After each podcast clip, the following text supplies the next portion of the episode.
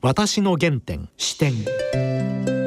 全国の皆さんご機嫌いかがでしょうか？陽性です。梅原由香です。今回のゲストは復興大臣の平沢勝栄さんです。平沢先生ですね。前回この番組にご出演されまして、はい。あの青少年時代の話あの岐阜県のはあの合掌造りの村。い白川郷。世界遺産。はいそこの話から、はい。ずっと高校時代福島県ではい。過ごされたこと、私非常に印象的なのはもう白米のご飯をお弁当として食べる学生はクラス中で一人か二人しかいなかったということ。そういう話から政治家の原点として語ってくださいましたが今日ははい。復興大臣としてはいこれから福島県の3.11の復興の問題などはい。どのような取り組みをはい。考えているか聞きたいと思います。はい。それでは私の原点視点進めてまいります。私の原点視点。平沢大臣この度復興大臣ご就任おめでとうございます。どうもありがとうございます。早速ですがあの、前回この番組にご出演された時に私の原点として、はい。あの青少年時代やふるさとの話あと福島の高校時代のはい。お。話、結構ねしリスさんの皆さんからいろいろ反響ありましたよ。ああ、そうですか。それはどうもありがとうございます。今日は早速ですがまず現在復興大臣として、はい。今現在どのような取り組みをされてらっしゃいますか、あのご覧の通り、2011年ですね。うん。あのに特に東北地方はですね、はい。大きな地震、そして津波、うん。それで原発の被害にはい。襲われたわけですよ。はい。それで今なおその後遺症に苦しんでいるわけですけども、はい。とりわけそういった中で原発の被害というのはまだまだこれからもずっと尾を引きそうなので、そういった苦しんでいる方今困っている方をできるだけ政府として助けて、そしてその被害をお今苦しんでいる被害を最小限にしてあげようと、はい。でできればそういったところをき希望の持てる地域にしてあげようと、それでそういった人たちの苦しみをできるだけん除去してあげようと。これが私の仕事なんです。なるほど。実際ご就任されてから、はい。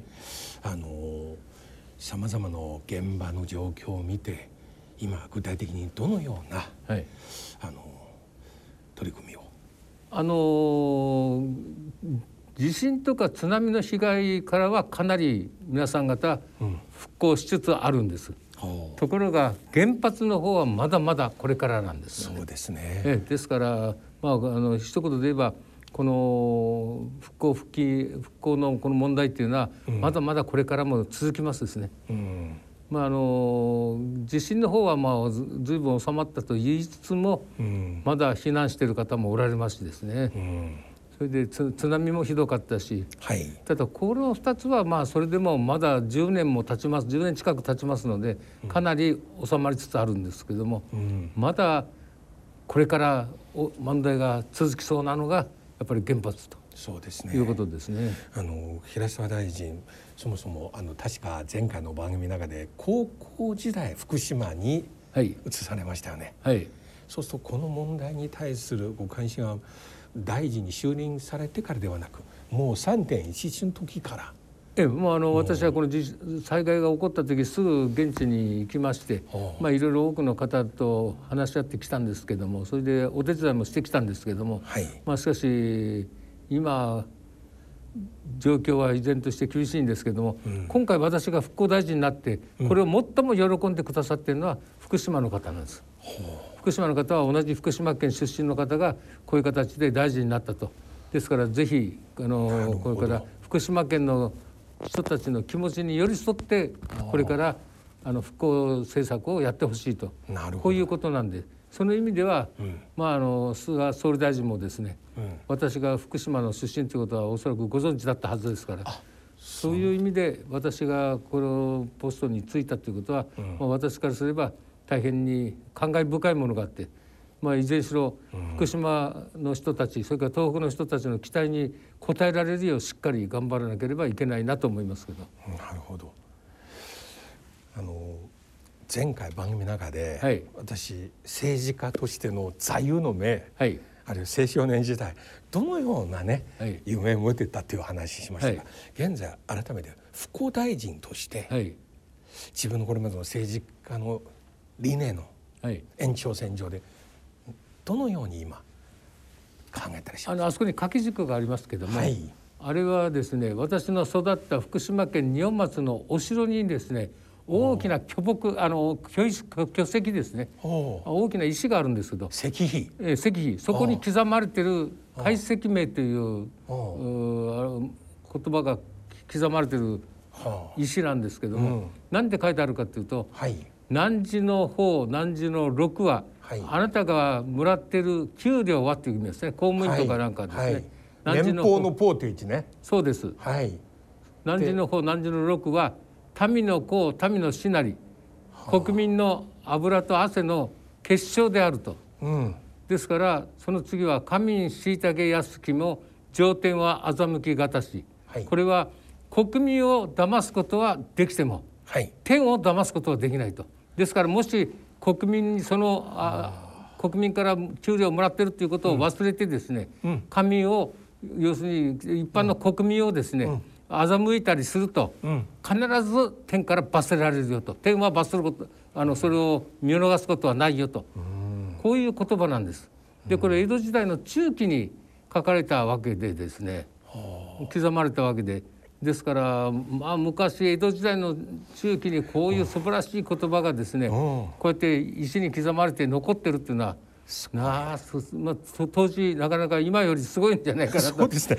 まだ政治体制民主主義ではないのに。ないのにこういう言葉を刻んでいたんです。まだ公務員というシステムではないんですよね。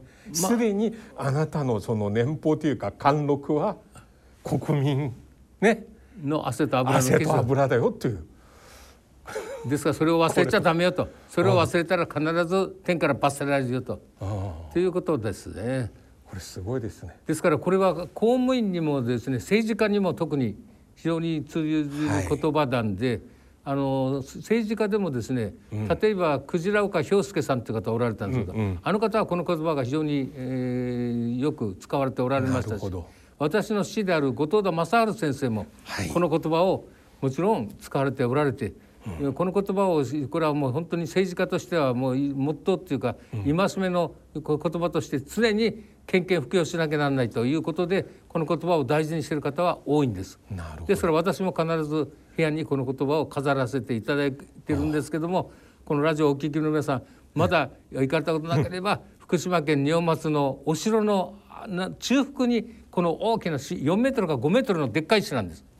そのでっかい石に刻まれた言葉ですからぜひ見ていただければと思いますけど。これまさに政治学の理念だけではなく公僕としてそうです。もう政治家から公務員まで全員これ心に刻むべきものですね。そうですね。まあとりわけまあしかし公務員とりわけ政治家 ですね。ということですね。政治家この言葉は絶対に私は忘れちゃならないだろうと思いますけどね。今後藤田正治先生のことをおっしゃいまして実はこの番組にご出演された政治家の方は、はい後藤田先生のことを触れる方多いですよ。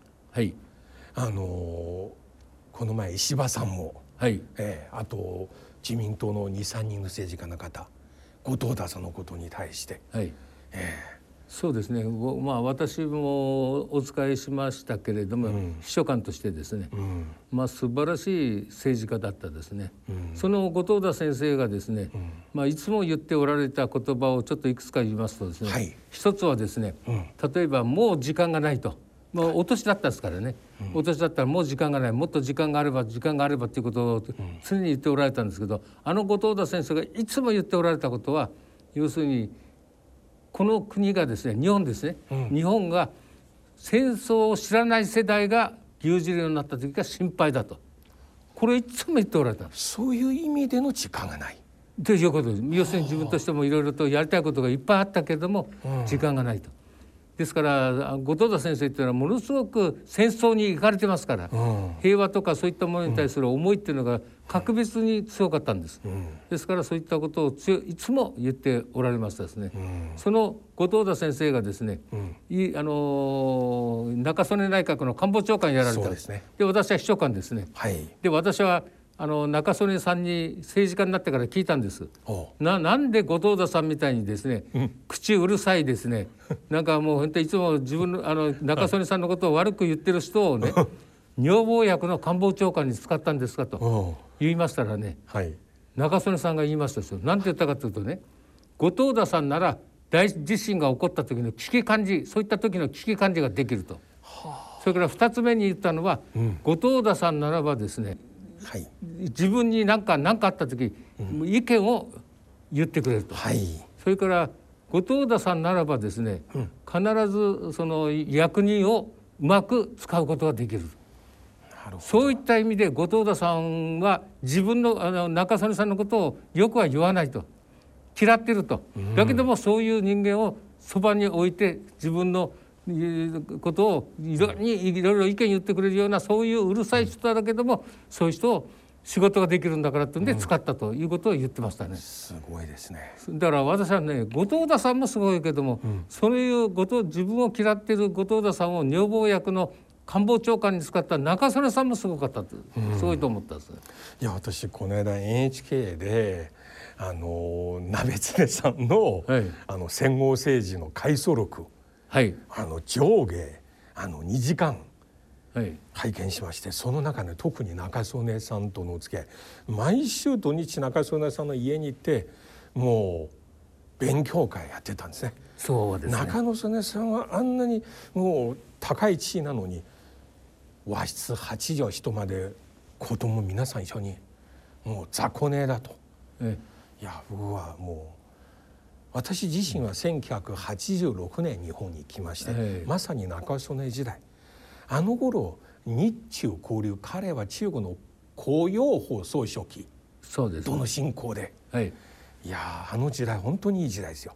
そうですね。大量な留学生が日本に来て、中曽根先生のおかげで私今ここにいると感じてますよ。そうですね。雇用法さんとその後雇用法さんがなんか自分の関係でちょっと失脚したと。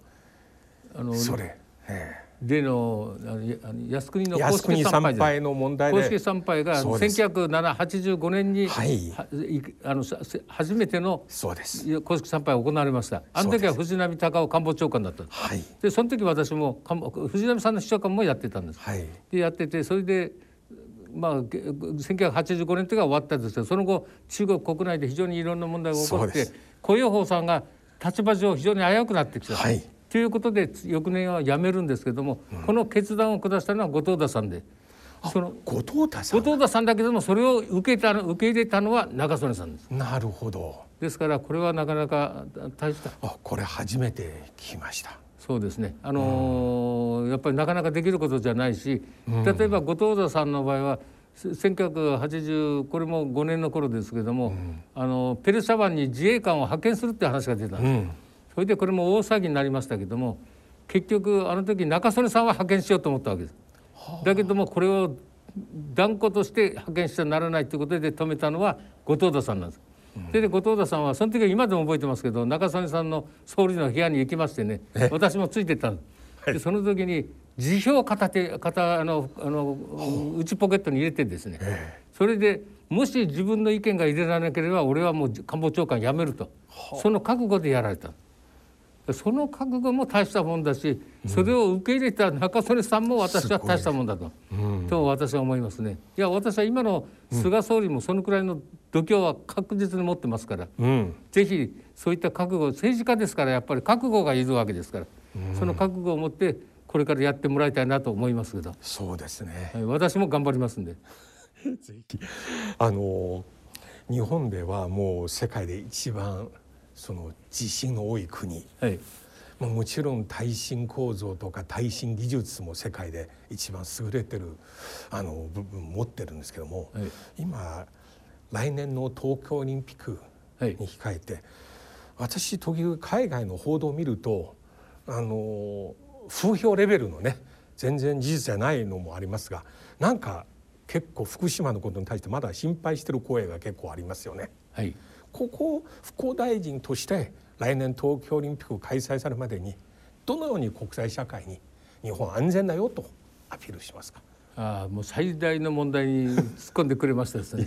あのー今私は復興大臣としてですね、はい一番大事なのは先ほど冒頭申し上げましたけども、今その福福島県の問題あのさ例えば農産物とか海産物なんかについてですね、はい。私たちが非常に困っているのは、一つはですね要するにいろんな風評ああ事実と異なったような風評が飛び交ってるんです。でその結果として福島県の水産物とかなんかっていうのについてはまだ18の国が差別してるわけです。それでまたその規制かけていい国に入れないとかっていうことが行われてるわけです。ですからもうこれ全然関係ない安全なんだけども、なかなかそういった形で私たちがいくらせせ、まあ、説明してもなかなかご理解いただけないと。いうのがまた18の国が残っているわけで。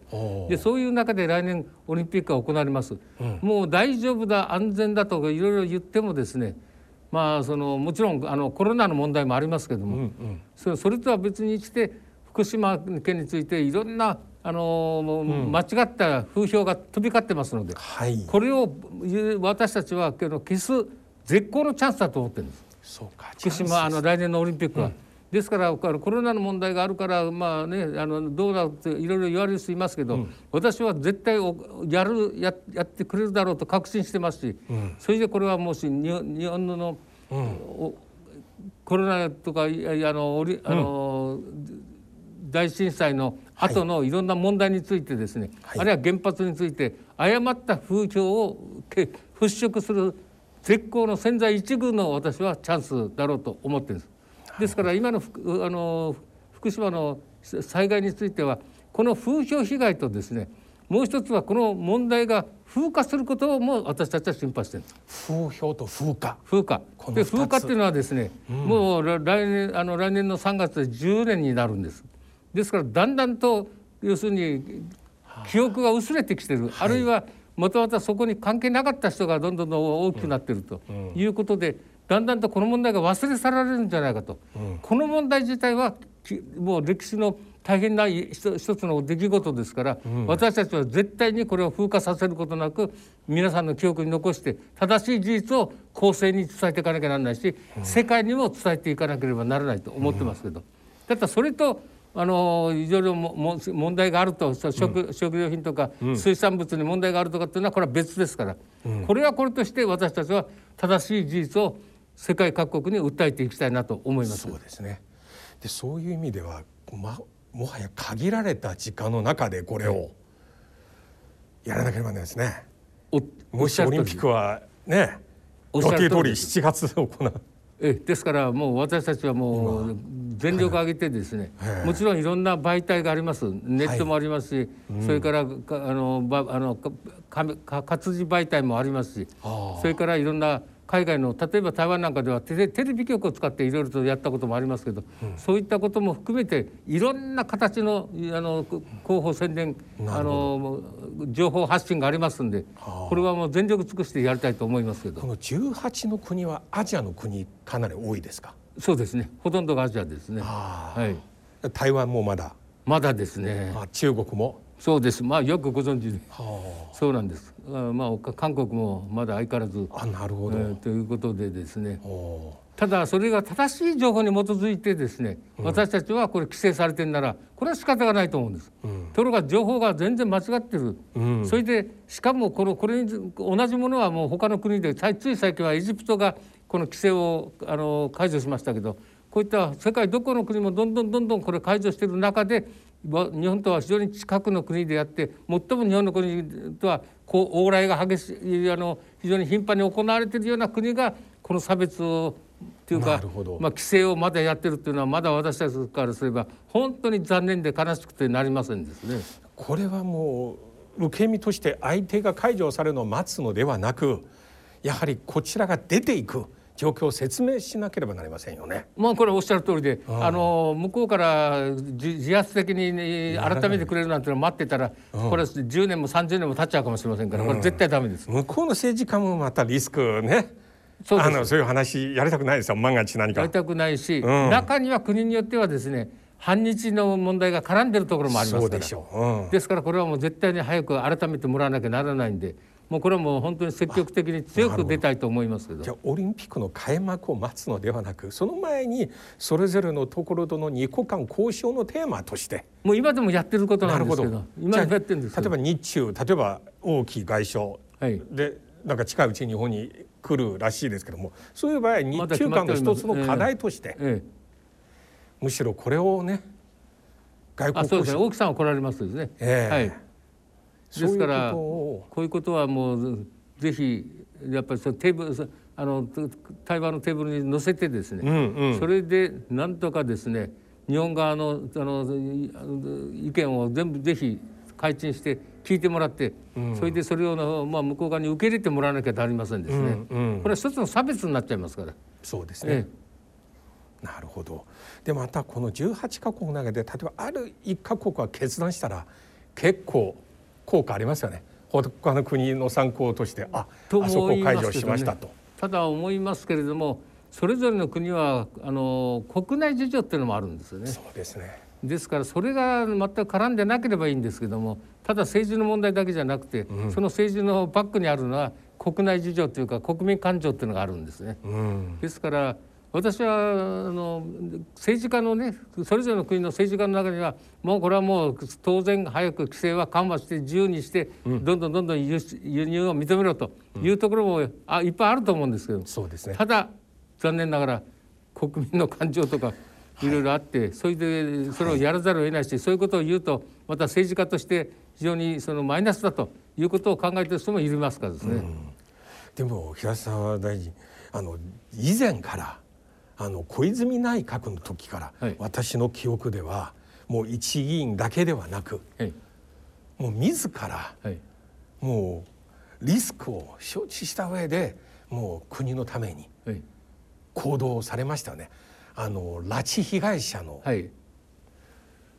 北朝鮮に残されたはい。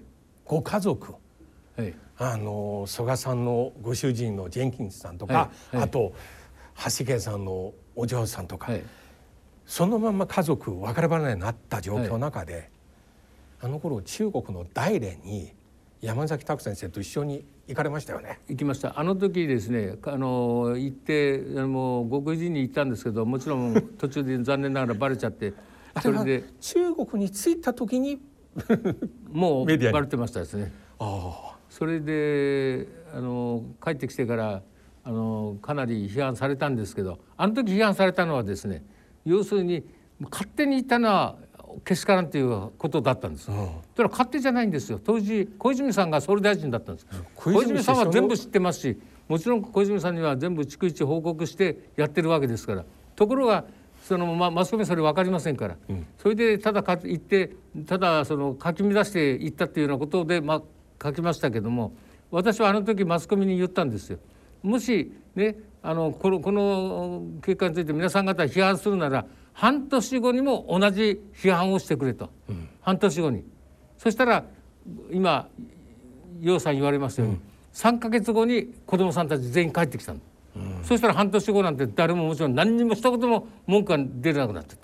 いや私が覚えてるのはあの帰ってから騒いだじゃなくてその空港にしてバレてから日本国内のメディアがもうすごいすごかったんです。まだ大連にいらっしゃる時に。そうですね、ええ。ですから空港にはいっぱい待待ち構えてお出迎え山崎さたんです。んその時確かに落選って国会議員ではない。ただですねじゃないかなあえあの落選中だったんですけどただし首相補佐官という。そうです。首相補佐官だし あの一番最も北,、北が信用してる一人だったんです。はい。だからあの人が行かないとダメなんです。はいそういうセカンドチャンネル非常に重要ですよね国と国の関係の中で、えうん。えそうですね。私はまあいろいろ言われますけれどもまあ結果が全てですね。ですから私はあの菅総理にもねもう前からこの拉致問題に関心を持って取り組んでこられたんで、今度総理大臣になられたんで、うん。ともかくやってくれると思いますけど結果をね出すもう時間ないですからともかく結果を出すこれも時間がいなと思うないということださのことははい。別の意味ですけどもう加藤官房長官も今回ね、はい。この内閣の一つねあの使命感すごい強調しましたけどもでもあの頃の北朝鮮との交渉正直日本で報道された時には、はい。もう僕覚えてますよ。これ北朝鮮何も情報しない。何の意味もない。単の二人自分自身の売名行為とかそんな話ありましたよ。そうです。そういうことだったんですけどもなんね。か北朝鮮情報しない。あれ北朝鮮に出てくるのは孫イロホさんですよね。そうです。あのソン・ユニフォとその上も出てきま当当時まだソン・ユニフォは当時はまだそんな上上じゃなかったですが。まだです、はい。結構下ですね。はい。だけど今はもう向こうは日朝国交正常化の向こうの側の大使ですが。はい。ですからまあともかく結果が出たわけですから。だから結果が出ないことをいくら言っててきれい事言っててもしょうがないんです。結果を出さなきゃならない。ただ今私はこれ担当じゃないからこれはあまり私が言うのはおかおかしいんですけど、今私は今の内閣は必ずやってくれると思いますけど、そこはやはり交渉が大事ですね。そうですねうん。でも北朝鮮側とその時2日間ぐらいですよね。そうですね2日2日ですねはいあの私他のところから聞きましたが最後確か向こうがホテルの部屋代は全部払ってくださいって言われました。それ事実でしたか？あの向こうはですねあのもちろんそんなことは全然約束してなかったんですけどもねやっぱり相当やっぱりこ困ってるってことはいいろんなあのたあれで動きで分かりましたね。やっぱり出張旅費もこなかなか出せないくらい困ってるということはよく分かりました。これは実際外交交渉の中で非常に重要なポイントですよね。そうだと思いますね。相手はまあもちろん建前の姿勢あるけど一方では相手にとってもプラスなること。そうですね。こちらが読んで提示する。そういうことも。ですからえー外交交渉でも何でもそうですけれども大事なことはあの自分のこちらの立場もそうですけども、相手はどういうことを考えててどういう今立場にあるのかということを常に私は考えることが大事なんで、これを忘れて自分のこ主張だけをあの押し通してもこれ結局なかなか結果は出ないですね。で面白いのは偶然かもしれませんが山崎先生も後藤田さんの時代の副官房長官でしたね。そうです。中曽根内閣お二人とも後藤田さん。そうです。私は官房長官の秘書官でそれで官房副長官でおられたのが山崎拓さんなんです。そうです。お二人とも後藤田さんのこの政治理念持ってこういう時行動され後ましたね。藤田。さんにはその時私はすぐ帰ってきてから報告に行きましたけどはい。後藤田さんは全く、まあ、負けないで頑張ると。あ。後藤田さんにはそう言われました。ただマスコミには叩かれました。だけどそんなことで全然叩かれても私は気にはしませんでしたけどこれはまあ昔の話で。今は私はこの直接ここういうこの問題には全然関係ないポストですからこれは今、まあ、昔の話であるんですけどもこ今はもうともかく菅さんとか加藤さんにぜひ頑張ってもらいたいなと思いますけど、そうですね。でも私この話なぜこの「私の原点」という番組でもう一回聞きたいかというとあのその話はもうご家族の皆さんその後帰ってきまして、はい。もちろん外務省とか政府はいろいろその後ご尽力されましたがその中に実際山崎さんと平沢大臣が頑張ったことは歴史の事実としてこれせめてこの番組を通してありがとうございます。記録としてはい残したいと思いますよ。はい私も今自分のゼミで学生の卒業論文いろいろテーマ考えてるのが私これは非常に重要なね日本外交史の重要な一幕ですよと。まあただああれですねいろんなやり方があるわけで、うん。それだと外交っていうのは一歩後退二歩前進っていうこともあるし、そうですねそ。こその場ですぐ結果あの批判するのは簡単だけども、うん結果が出なかったらどうにもならない。ですからその後例えばあの私の時から十何年間何にも動かないんですけどもはい。これやっぱりなぜ動かないのかということはやっぱり真剣にみんなで考える必要があると思いますね。うん。でやっぱり相手の立場今相手はなどういうことを考えているのかということを常に考えながらやっぱり結果を出すべく努力しなきゃならないんで、それは間違いなく私は菅内閣で菅さんそれから加藤さんがやってくると思いますけど、平沢大臣ぜひこの北朝鮮との交渉の力はい、そのノウハウを持ってまた日本のこの復興の重要な一環として日本の水産物の安全性はい、今おっしゃった18国がはい、ご理解ねしてもらえるように。そうですね。ある意味で同じ交渉ですね。そうですね。もう頑張って。これはもうまた歴史の残る話になりますよ、はい、ありがとうございます。まああの東北の人たちにとってはですね、まあ非常な苦しんだ大震災で苦しんだ後に、また今度は福島の人たち特に原発の問題で苦しんでいるわけなんで、なんとかこういった問題を解少しでも和らげてそれで解決してあげて、それで福島の人たちがねまあ確かに大きな災難だったけどその後政府は本当に一生懸命よくやってくれたと思っていただけるように頑張りたいなと思いますけど。まさに先ほどご紹介したこの福島のお城の中で書かれたように民の油民の汗。えこれ忘れてはいけません。え、そうです。今日どうもどうもありがとうございました。ありががとうございましたました。また近いうちにはい、今日おっしゃったその結果をはい、聞かせていただきますはい。どうもありがとうございましたありがとうございました。私の原点視点いや平沢さんの話またいいですね。この福島のお城の中にあるこの石碑のこと。いや考えみたら18世紀頃ですよ。はい。江戸時代の石碑。だけどまさにおっしゃるように今の為政者つまり政治家から公務員までそしてとりわけ政治家。これを心に刻むべきとおっしゃいましたね。その石碑の写真は番組のホームページにも掲載してますので、はい。ぜひご覧いただければと思います。それではそろそろお時間です。お相手はようせんえと梅原由香でした